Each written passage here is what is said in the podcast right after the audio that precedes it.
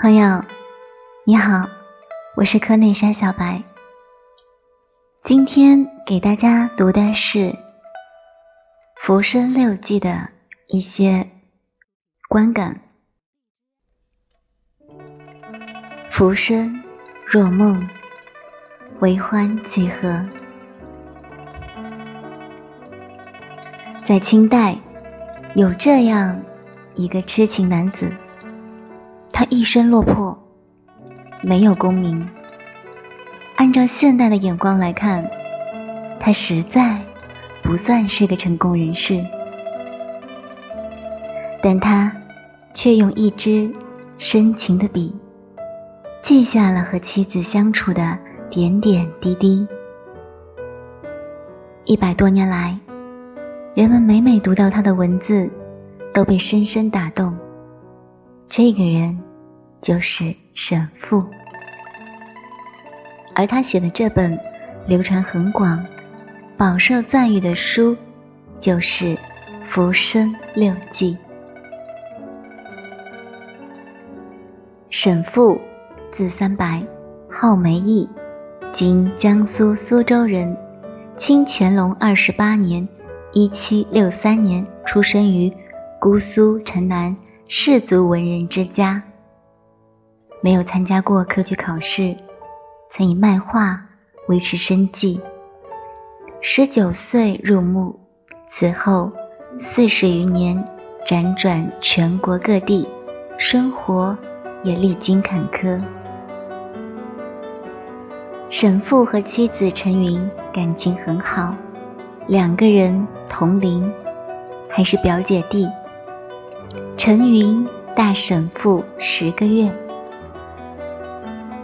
那一年，十三岁的沈复随母亲回娘家，见到了舅舅的女儿陈云，于是，一见倾心。再见面时便定了亲，而《浮生六记》则是写给妻子的挽歌，是沈复在寂寥漫长的人生里对妻子深情的追忆。《浮生六记》的书名出自李白《春夜宴桃李园序》中的诗句，而“浮生若梦，为欢几何？”六记就是六个章节，分别是闺房记乐，讲述了自己和妻子的相识、相恋以及婚姻生活；闲情记趣，讲述了和妻子。在生活中的兴趣及爱好，坎坷记愁讲述了日后生活穷困潦倒，自己和妻子颠沛流离，以及妻子去世带来的沉痛和感伤。浪游记快讲述了沈复辗转各地做幕僚时的旅途见闻。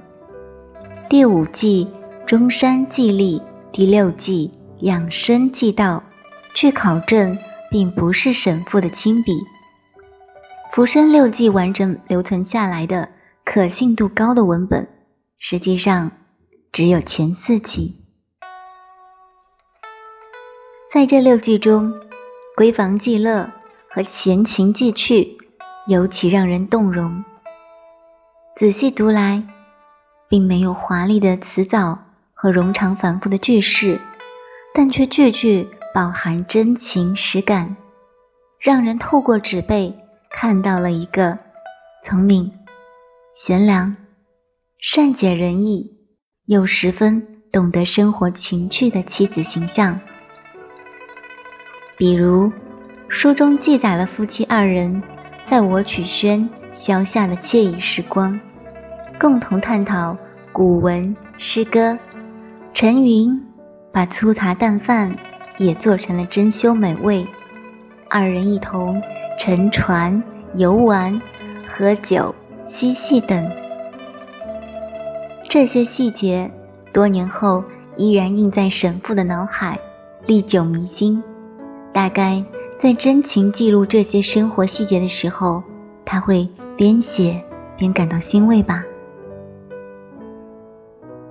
除了把粗茶淡饭的日子过得如诗画一般美好，陈云还是一个精通生活艺术的高手。沈复在闲情聚趣中，用很多笔墨写妻子如何做家具、做盆景、插花、焚香、赏花、煮茶等。沈复的记叙中，总是不自觉地流露出对妻子由衷的欣赏和赞美。比如，沈复写道，自己寄居在友人鲁半方的萧爽楼时，有一次和朋友们一起吃饭喝酒，陈云负责做下酒的饭菜。沈复说：“云扇不费之烹刨。”瓜蔬鱼虾，一经云手，便有意外味。沈父并不富裕，招待朋友的酒钱，都是他自己写字画画拿出去卖钱的。有时候钱不够了，云则拔插沽酒，不动声色，良辰美景不放轻过，拿自己的首饰。给丈夫换酒，还没有任何抱怨，和朋友及丈夫尽情享受美食美景，可以说是相当洒脱的生活态度了。有妻如此，夫复何求？从沈复的描写可以感受到，他和陈云的爱情是建立在强大的精神及灵魂共通之上的，非常纯粹。简单，有多少人能像沈复和陈云这样享受安贫乐道的日子呢？因此，当陈云撒手人寰，沈复痛不欲生。即使日后，当他回忆起往昔，写下和妻子生离死别的情形时，依然抑制不住深切的悲痛。他说。奉劝世间夫妇，固不可彼此相仇，亦不可过于情笃。话云：恩爱夫妻不到头，如愚者可作前车之鉴也。著名的红学家冯其庸先生如此评价《浮生六记》。我喜欢这本书，一是因为作者沈三白写得很坦率、真实，不论是哪一章，都有浓厚的生活气息和人情味，而且作者的思想是很自由的，尤其是开头一篇就写夫妇生活的闺房伎乐，而且写的那么大胆和自然。我读《浮生六记》，一直把它作为我国古典散文中美好的一种散文来读的。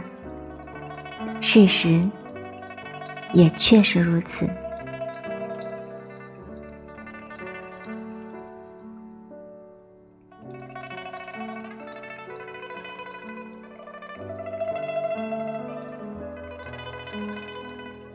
好了，今天的文章。就给你分享到这里，愿得一人心，从此不相离。我们下期再见，拜拜。